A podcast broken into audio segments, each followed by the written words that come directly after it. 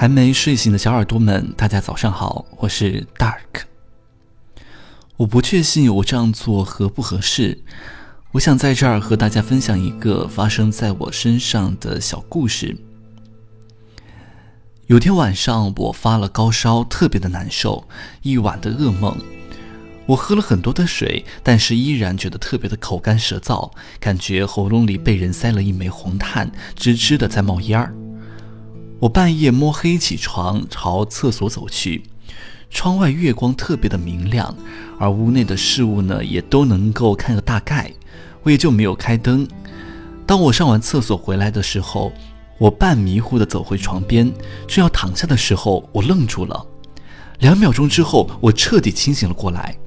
我背后一片湿淋淋的冷汗。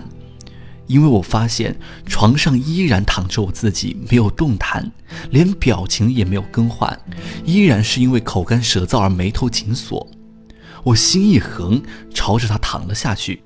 我心想，如果是灵魂出窍的话，那么就赶紧回到身体里；如果是做梦的话，那就更无所谓了。我这样安慰自己。但是当我躺下去的瞬间，那个躺在床上的我突然惊醒了，他盯着我。或者说是盯着我所处的这一片黑暗当中，用颤抖的声音问：“谁？谁在那儿？”